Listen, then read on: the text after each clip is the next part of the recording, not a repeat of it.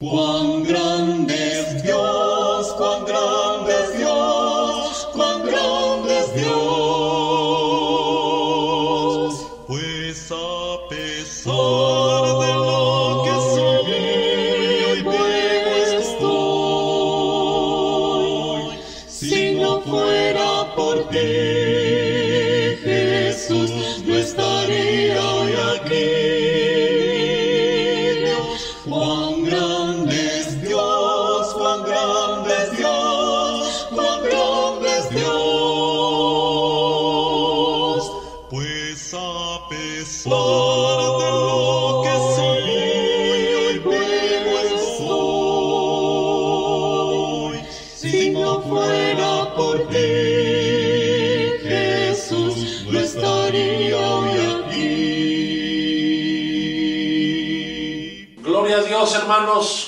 bendecimos el nombre del Señor? Qué gusto, qué alegría poder saludarle en este lunes, en esta transmisión, con la gracia y la paz del Señor Jesucristo, sea en cada uno de nuestros corazones. Tengo el gusto, tengo la bendición, la alegría de dar bienvenida a su programa La Voz, el Buen Pastor. Bueno, el día de hoy agradezco que ya están conectados varios de nuestros hermanos, los que se van a conectar, los que van a estar compartiendo este, esta programación. Bien, vamos a hacer equipo, vamos a participar, vamos a interesarnos en el desarrollo de la palabra del Señor. Yo no sé si usted ha notado algo, pero yo creo que sí.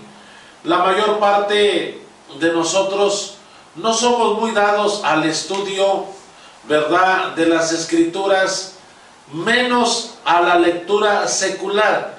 Por ejemplo, ¿cuántos somos amantes de por lo menos leer un libro, no sé, parte de un libro en un mes?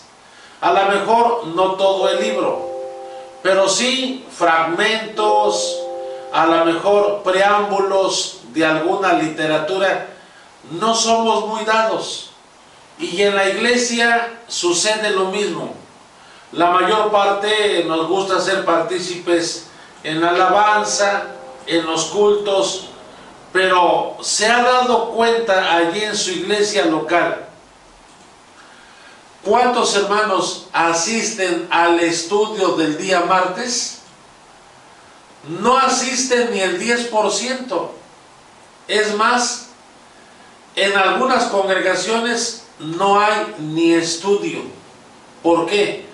Porque hay poco interés en la iglesia por estudiar las escrituras, porque no somos muy dados a los estudios bíblicos y por consiguiente ignoramos muchas cosas. Y toda la vida andamos preguntando por qué esto, por qué aquello, cuando dice el apóstol Pablo que debiendo de ser ya maestros, tenemos necesidad de volver a ser instruidos desde el principio. Hoy vivimos tiempos complicados, donde hay demasiada confusión en la iglesia a causa de la ignorancia. ¿Pero por qué ignorancia? Porque no hemos cumplido con el mandamiento que el Señor dijo, escudriñar las sagradas escrituras. Es por eso la insistencia aquí en su programa La Voz del Buen Pastor, a que usted en estos temas que estamos desarrollando los días lunes, hermanos, sea de su interés, despierte en usted una necesidad por escudriñar la palabra bendita del Señor. Y así vamos a hacer toda una tradición que el día lunes en su programa, La Voz del Buen Pastor, ¿verdad? Hay palabra profunda, hay palabra amplia, hay grande explicación de la palabra para ustedes. Bien, entonces el día de hoy vamos con la tercera parte de nuestro estudio que se titula El tema escriturario de la resurrección. Por lo tanto, le invitamos a que sea partícipe, a que si tiene inclusive alguna pregunta, la haga llegar, ¿verdad? Y que de esta manera usted se goce en escuchar la palabra del Señor. Así es que quédese con nosotros y aquí vamos a hacerle partícipe de la palabra del Señor.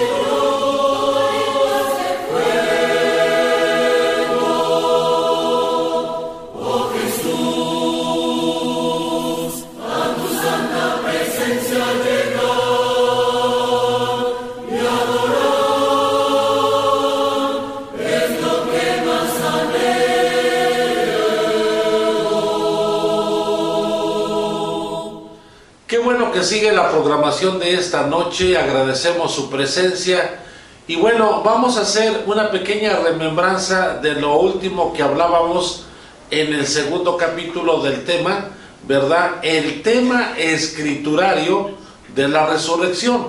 Bien, decíamos que cuando aquellos que han dormido en Cristo fueron fieles a Dios en su palabra, en las promesas eternas del Evangelio, la Biblia dice, los muertos en Cristo resucitarán primero. Todos aquellos que murieron con esta gloriosa esperanza e hicieron la voluntad del Señor, son los que van a resucitar primero. Y decíamos, ¿con qué cuerpo? ¿Con qué identidad? Pues no va a haber otro cuerpo, no va a haber otra identidad, sino que con la misma identidad que ellos tuvieron mientras vivían en esa tierra. Por tal motivo, en usted no, debe de haber confusión que van a resucitar con otra personalidad o van a resucitar con otra identidad. En realidad no es así, hermanos, sino con su propia identidad, con su propia personalidad, si pudiéramos decirlo de esta manera. Eso es mucho, muy importante. ¿Por qué? Porque vamos a releer allí en la primera carta del apóstol Pablo a los Corintios, en su capítulo 15, del 42 al 58, donde se nos habla de una amplia gama de todo el tema que estamos trazando el día de hoy. Creemos que es un tema mucho, muy importante, profético, forma parte de las promesas del Señor, de lo que vendrá a suceder. Además de ello, la Biblia hace mención que todos aquellos que resuciten en la primera resurrección, conocida también como la resurrección de los justos, que esto lo vamos a ver más adelante, y sean resucitados en esta época, ellos tendrán desde ese momento la garantía de que han sido redimidos, de que forman parte del pueblo que ha de ser salvo de acuerdo a las promesas benditas del Señor. Entonces le invito a que tome su escritura ya en la lectura mencionada y leamos allí en casa, yo desde este lugar, y pongamos atención, hermanos, a la palabra que vamos a leer en este precioso momento. Dice la letra, así también es la resurrección de los muertos. Se siembra en corrupción, se levantará en incorrupción. Se siembra en vergüenza, se levantará con gloria. Se siembra en flaqueza, se levantará con potencia. Se siembra cuerpo animal, resucitará espiritual cuerpo. Hay cuerpo animal y hay cuerpo espiritual. Así también está escrito. Fue hecho el primer hombre Adán en ánima viviente, el postrer Adán espíritu vivificante. Malo espiritual no es primero, sino lo animal, luego lo espiritual. El primer hombre es de la tierra, terreno. El segundo hombre, que es el Señor, es del cielo. ¿Cuál el terreno? Tales también los terrenos. ¿Y cuál el celestial? Tales también los celestiales.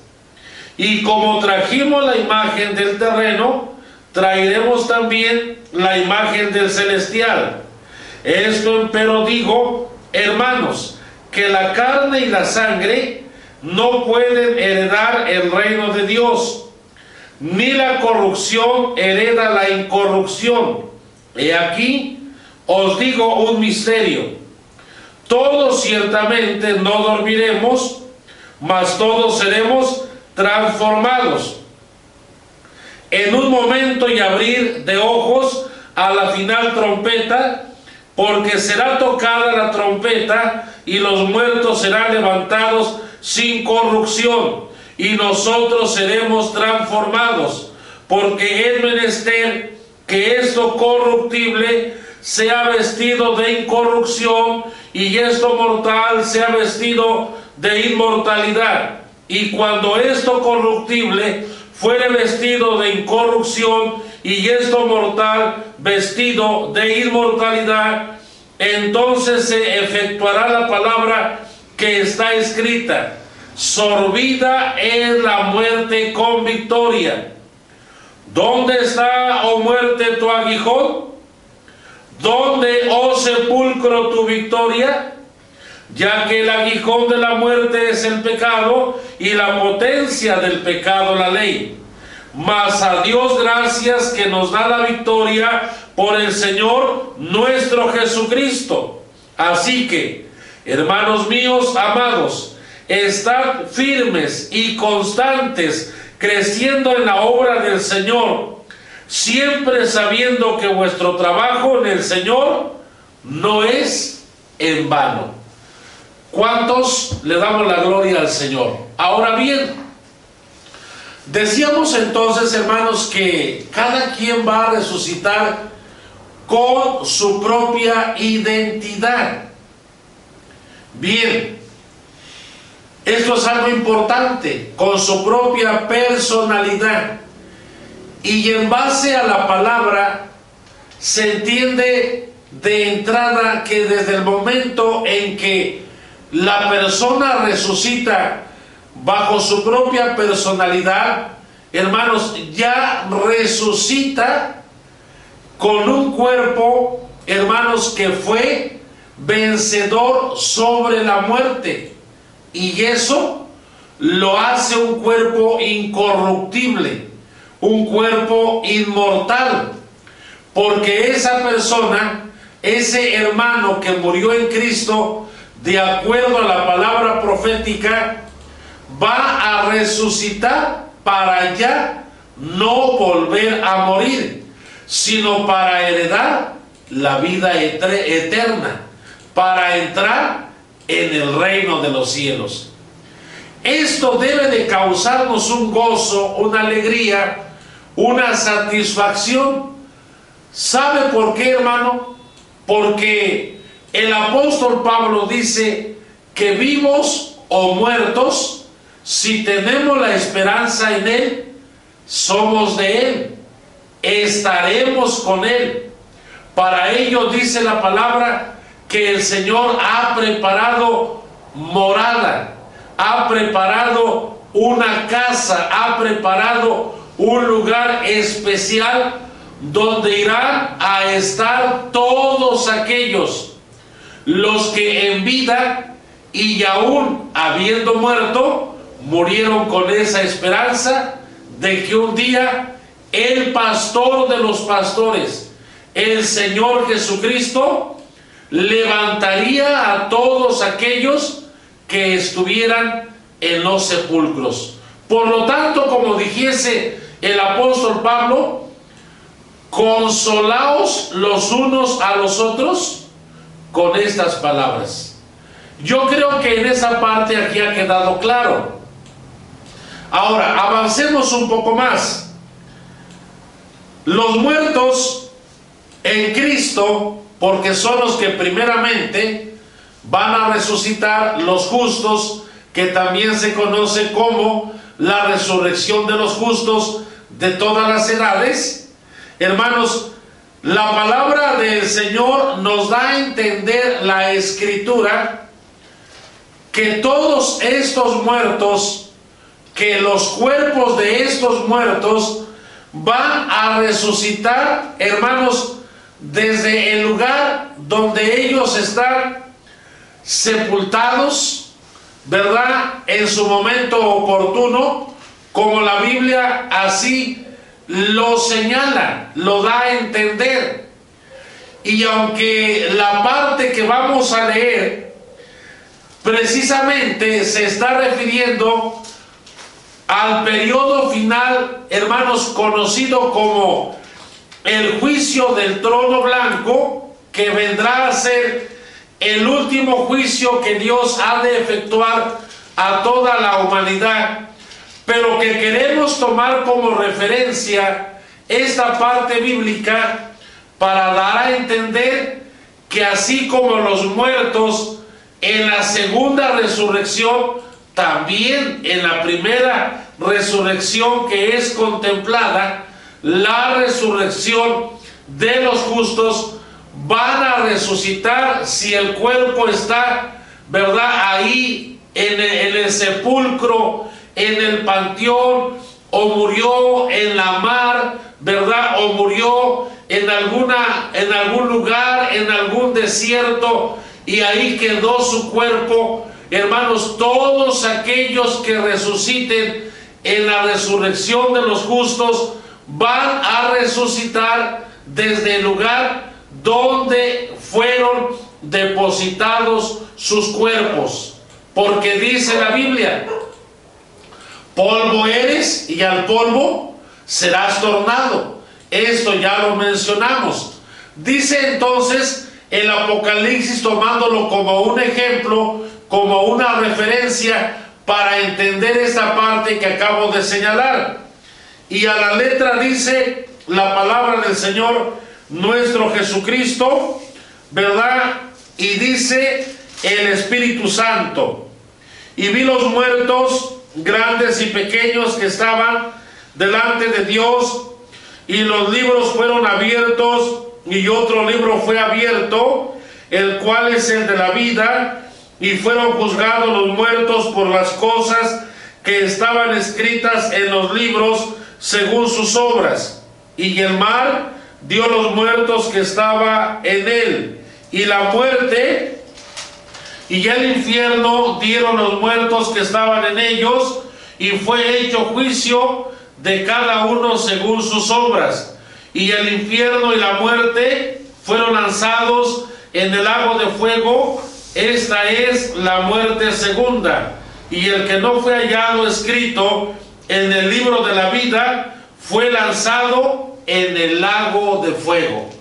He sido claro, he tomado como referencia esta parte bíblica para dar a entender que cada quien va a resucitar en el lugar en que están descansando sus restos, cuyos restos se convirtieron en polvo y así haya pasado un tiempo considerable, ¿verdad? Ese muerto en Cristo resucitará al toque de la final trompeta. Bien, continuando con el tema, entonces podemos decir, hermanos en Cristo Jesús, que hablando esto acerca de la resurrección, si ustedes, por ejemplo, ven los primeros capítulos del Génesis, capítulo 1, capítulo 2, podemos contemplar, hermanos, allí la creación del hombre. Y dice la Biblia, se nos da a entender de cómo el hombre fue formado. El hombre tuvo una doble formación, válgase la expresión. Una formación moral, espiritual y también física y literal. Y que a esta creación Dios le llama su magna creación. Porque el Señor dijo, hagamos al hombre a nuestra imagen conforme a nuestra semejanza. Y explicamos brevemente esta parte, imagen y semejanza. ¿Por qué la Biblia da a entender esto, hermanos? Es tan sencillo de entenderlo y a la vez tan difícil cuando uno hace conjeturas y no se deja uno guiar por la palabra. Pero esto de imagen y semejanza a la forma de Dios se refiere a que Dios diseñó al hombre bajo su creación, bajo su diseño soberano.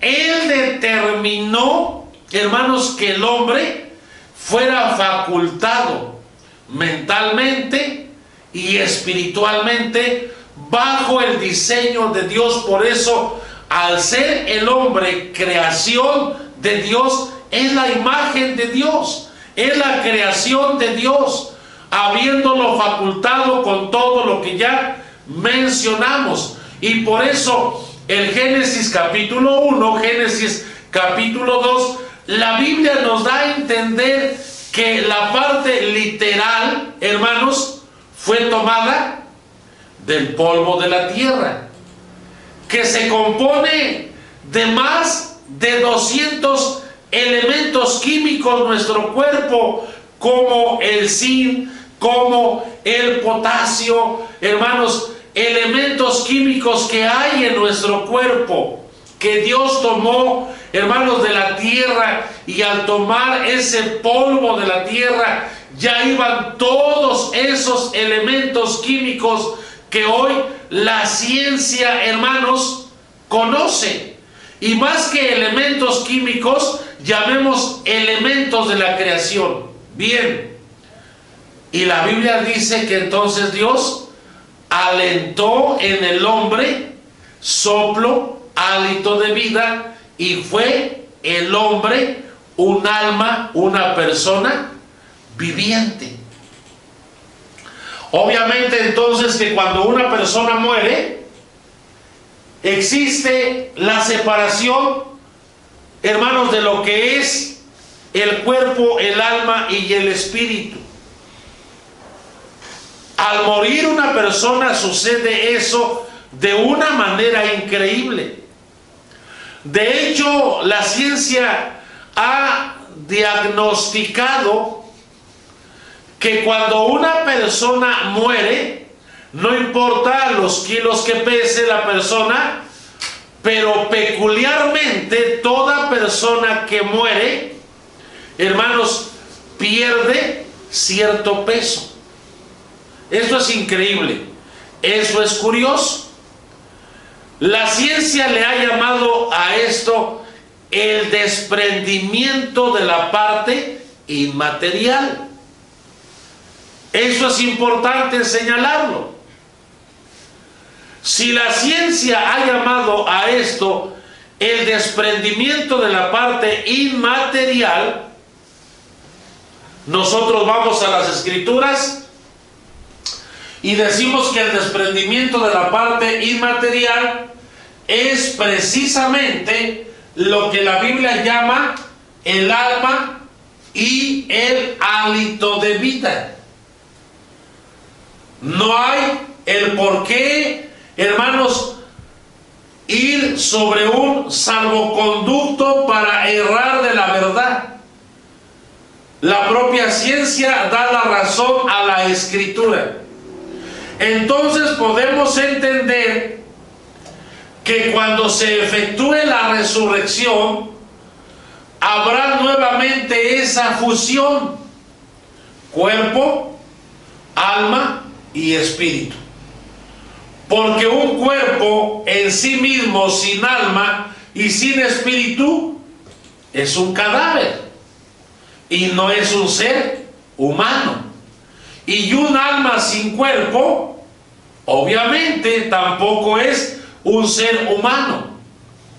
La dicotomía que se habla acerca del alma, del cuerpo y del espíritu representa la totalidad de un ser humano.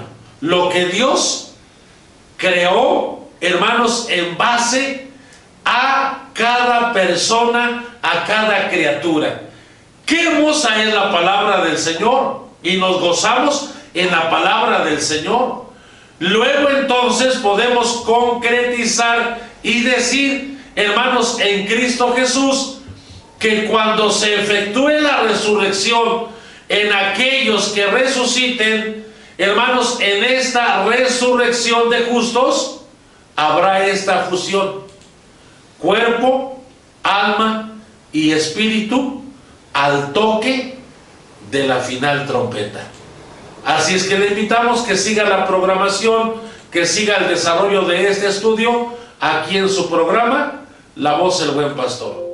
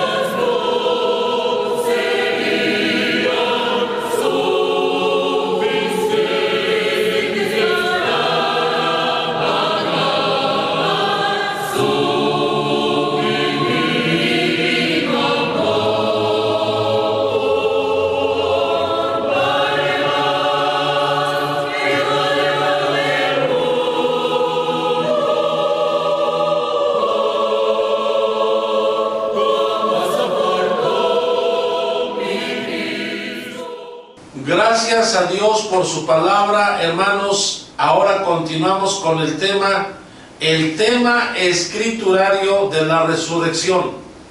Ok, nos gozamos en la palabra, en las promesas benditas del Señor, porque así es, así tiene que ser. Aquellos que tenemos un compromiso pleno con el Señor, creemos en estas promesas ya no imaginamos, sino tratamos de visualizar por la fe que se toca la final trompeta,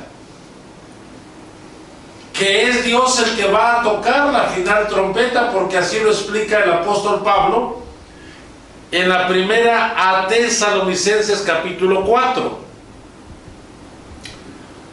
se toca la final trompeta, los muertos oyen la voz de Dios, se levantan, ya dijimos con su propia identidad. Quiero continuar el tema planteándole algo importante porque existe un fuerte debate en lo que voy a decir en esta parte. Ya los muertos en Cristo han resucitado con su propia personalidad cada quien, aunque sean millones de resucitados, cada quien tendrá su propia identidad. ¿Qué va a pasar después de que han resucitado? La Biblia dice que ellos heredarán el reino de Dios. ¿Dónde será el reino de Dios? Bueno, la Biblia nos da a entender que el reino de Dios será en su momento oportuno en el reino de los cielos, en un lugar celestial. La Biblia así lo da a entender. Si usted tiene otra postura, bueno, respetamos su postura, pero la Biblia da a entender que el reino de Dios establecido en su momento será en los cielos, en la esfera celeste que habrá un reino de Dios establecido en la tierra, estamos de acuerdo con eso, conocido como el milenio. Nosotros estamos de acuerdo con lo que dice la palabra. Pero también la Biblia establece que los muertos en Cristo heredarán el reino de los cielos en la esfera celeste. Bien.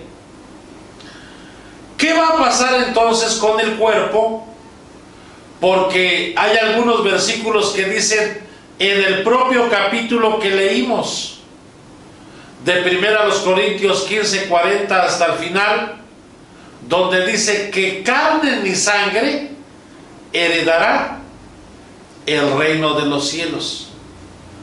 Se entra como en una controversia y miren, aquí el tema se torna demasiado interesante. Y si usted es dado a escudriñar la palabra, acompáñeme a escudriñar la palabra. Lea cuantas veces sea necesaria la palabra. Y dése cuenta a grandes rasgos que esta palabra que Dios trae a nuestro corazón es demasiado importante para que la escudriñemos. Bien, entonces, después de la resurrección, ¿qué va a pasar con el cuerpo material podrá heredar la carne y la sangre, o sea, tu cuerpo, mi cuerpo, si para esas fechas nosotros ya somos muertos y resucitemos o seamos transformados, ¿qué va a pasar con nuestro cuerpo? ¿Qué va a suceder? Si ya fuimos específicos, ¿verdad? Que cada quien va a resucitar con su propia personalidad. Bien, Tome mucha nota, ponga mucha atención. Ahora bien, en primera a los Corintios, capítulo 15, versículo 50, lectura que leímos hace un momento dice, la carne y la sangre no pueden heredar el reino de Dios. Oiga bien, la postura tradicional dice que este cuerpo va a ser deshecho, va a ser desintegrado, porque también en los evangelios dice que también carne y sangre heredarán el reino de Dios. Entonces la postura tradicional se ha llegado a entender y por ende se ha llegado a enseñar que este cuerpo no podrá entrar en el reino de los cielos y que al no poder entrar en el reino de los cielos tendrá que ser deshecho, tendrá que ser desintegrado porque no tendrá acceso. Yo le pregunto a usted que sigue la transmisión, ¿ha escuchado esto? ¿Qué opina usted acerca de esto? Aquí es donde se torna demasiado interesante el tema. Por eso decíamos al principio que para aquellos que amamos la palabra y nos dedicamos a escudriñar la palabra, vemos cómo Dios nos muestra sus arcanos, sus misterios, para que entendamos la profundidad de su palabra y nos demos cuenta el por qué el Espíritu Santo está hablando acerca de ello. Y nosotros por no escudriñar la palabra, muchas veces nos quedamos cortos, nos quedamos con lo que escuchamos, pero no hay un sentido de preocupación por ir a profundidad a la palabra bendita del Señor. Bueno, si esto fuera así, de que el cuerpo va a ser desintegrado, habría un serio problema. Primero, la Biblia da a entender que cuando el hombre fue creado, fue creado para ser inmortal. Eso es importante señalarlo. Ya explicamos en el primer capítulo el por qué el hombre murió. Usted puede responder. Romanos 6:23, Romanos capítulo 5, Génesis 3:19, que la causa por la cual el hombre vino a morir fue y es y será el pecado. Recuerde eso, es importante. Pero así como la muerte entró por Adán, la vida entró por el segundo Adán, que es Jesucristo. Ok, el hombre tiene que morir por causa del pecado. Pero aquel que creyó en este segundo Adán, Jesucristo, resucitará para no volver a, para no volver a morir y gozar en el Edén que Dios ya ha preparado para todos aquellos que le reconozcan en su corazón. ¿Cuántos podemos darle la gloria al Señor en esta noche? Segundo, cuando Jesús resucitó, yo le pregunto a usted, ¿con qué cuerpo resucitó el Señor? ¿Espiritual o literal? ¿Acaso Jesús tenía otra personalidad cuando resucitó, él mismo dijo, tocarme, yo mismo soy. Y él dijo, un espíritu no tiene sangre, ni carne, ni huesos, pero tocarme, palparme. Porque él resucitó en el cuerpo que en su momento llegó a tener bajo la propia personalidad que él tuvo. Y la resurrección del Señor, recordemos que hemos hablado, es la prueba máxima, la prueba histórica, la prueba científica, la prueba que demuestra que nuestra resurrección está asegurada por Él. Obviamente que cuando Él ascendió al cielo, ponga mucha atención en esta palabra, dice la Biblia que, le estaban mirando, ¿no? Cómo ascendía. Yo le pregunto, ¿qué pasó con su cuerpo cuando la gente ya no lo pudo ver? ¿Se desintegró? Es muy sencillo entender, pero a la vez muy difícil, decíamos, cuando uno cierra su corazón. Usted puede mirar ciertos objetos a cierta distancia porque nuestra mirada es, ¿verdad?, finita, tiene un límite. Llegamos inclusive y hasta nos da como gusto cuando tapamos el sol con nuestro dedo. Pero realmente usted tapa el sol con su dedo, es por la lejanía del sol. Cuando un avión totalmente grandísimo y que hemos podido estar junto a un avión y los que han volado en grandes aviones, hermanos, son inmensos. Y cuando despegan, lo contemplamos como es un avión grande. Pero cuando va a cierta, a cierta altura, se ve una cosa pequeña y la podemos tapar decimos con nuestro dedo. Así cuando el Señor ascendió al cielo, a cierta distancia era imposible verle, pero su cuerpo jamás fue desintegrado. Porque dice la Biblia que la manifestación de Dios en la persona y figura de nuestro Señor Jesucristo no fue una manifestación más, sino que fue la perfecta manifestación de Dios. Dios, ese Dios invisible, se hizo visible en la persona y figura del Señor Jesucristo. Y cuando el Señor Jesucristo regresó a su trono de gloria, simplemente esa manifestación regresó al estado original en el reino de los cielos. Ponga mucha atención. El apóstol Pablo testifica y dice que si Dios resucitó a Jesús de los muertos, la misma operación va a efectuar en nosotros. Eso es importante.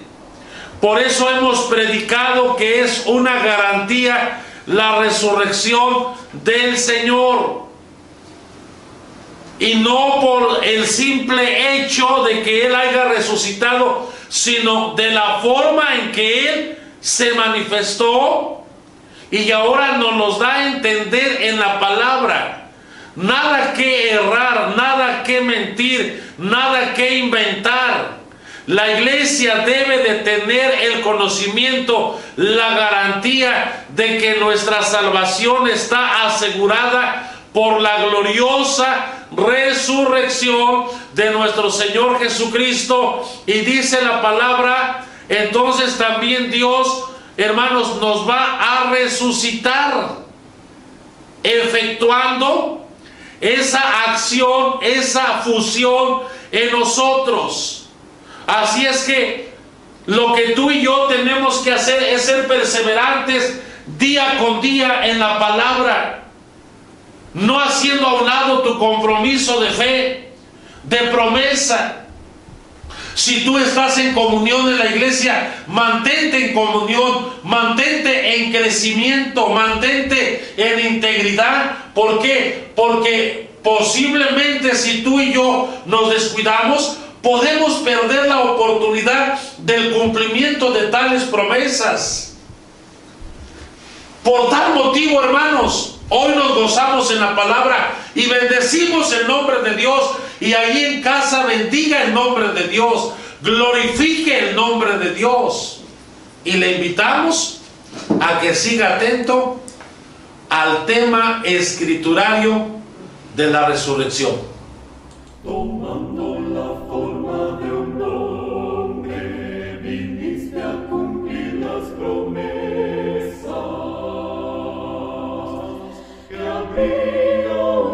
Jehovah.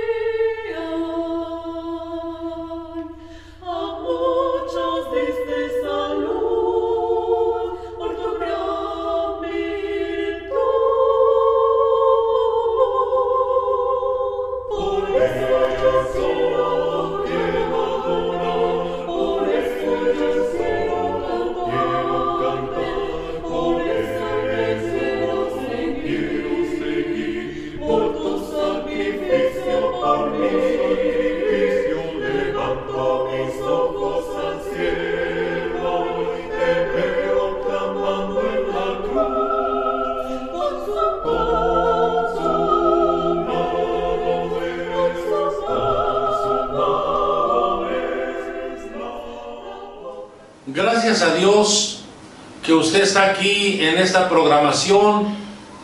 Si usted tiene algún comentario, alguna pregunta, puede hacérnosla llegar y ya en su momento podríamos contestarle porque estamos abiertos, hermanos, a escuchar alguna observación, alguna sugerencia, alguna pregunta, alguna duda en base a este tema. Bien, el día de hoy vamos a dejar en stop en esa última parte, porque esa es la idea, ¿no? Que usted muestre interés, que se quede inclusive con la duda, que se quede inclusive con la inquietud y que usted empiece a indagar, a preguntar por qué esto, por qué aquello. Decía yo una, una ocasión en su programa La voz del buen pastor, no es darle el pescado y que usted se lo coma y después ya no tenga que comerse otro pescado porque ya no lo hay. Aquí en el programa le invitamos a que usted aprenda a pescar, a que usted aprenda, ¿verdad?, a sumergirse en la palabra del Señor. Entonces, otra cosa importante en base a lo que decíamos, si carne ni sangre van a heredar el reino de Dios como es la enseñanza tradicional, entonces aquí podemos elaborar una pregunta. Si carne ni sangre heredan el reino de Dios, ¿por qué entonces el cuerpo tiene que resucitar? ¿No le suena contraproducente? Entonces podríamos agregar una segunda pregunta. Entonces, ¿a qué se refiere que carne ni sangre heredarán el reino de Dios? Vuelvo a hacer hincapié, aunque sea yo repetitivo. Si no van a heredar, entonces ¿por qué el cuerpo tiene que resucitar? ¿Se ha preguntado esto? Bien. El ser humano, decíamos hermanos, ya es una creación tricotomista. Y al resucitar, para ser un ser humano completo, necesita estar completo en sus tres partes, cuerpo, alma y espíritu. Eso es importante, entenderlo. Entonces, hermanos, cuando la palabra bendita del Señor dice que los muertos en Cristo vendrán a resucitar primero, desde el momento en que alguien resucite en la primera resurrección de los justos, desde ahí su cuerpo bajo su propia identidad. Hermanos, su cuerpo ha sido capaz de vencer, decíamos, la muerte. Ahora, aunque resucita bajo su propia identidad, bajo su propio cuerpo, pero ahora ese cuerpo ha dejado de ser mortal ahora se ha convertido, ha tomado vida a través de la resurrección y se ha convertido en un cuerpo inmortal. Ha dejado de ser perecedero. Ha dejado de ser corruptible. Es decir, cuando se dice que es corruptible, ¿verdad? Se está refiriendo, hermanos, a que tenga el deterioro de enfermarse o que tuvo el deterioro de enfermarse, de sufrir, ¿verdad? Necesidades, hermanos, pero ahora, después de que ha resucitado, ahora ya no es corruptible, sino ahora es incorruptible. Esas palabras son muy importantes que nosotros, hermanos, las veamos a profundidad.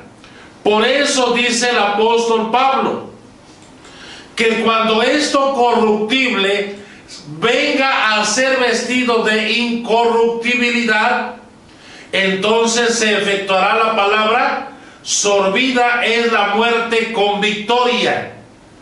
¿Por qué? Porque ahora ese cuerpo que murió, pero que ahora ha resucitado, está, hermanos, con su propia identidad, pero en otro estado diferente. Y bueno, eso es lo que la palabra del Señor nos da a entender.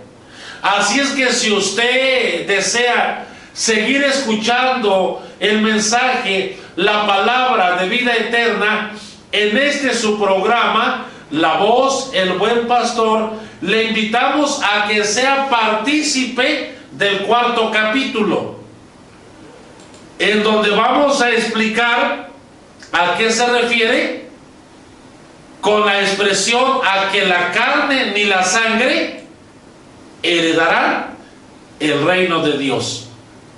Así es que los esperamos en la próxima emisión, capítulo 4, donde explicaremos esto, hermano en el Señor, y por el momento deseamos que las bendiciones de Dios se derramen en su familia, en su trabajo, y que Jehová, que es nuestro pastor, Él ha prometido que nada nos faltará.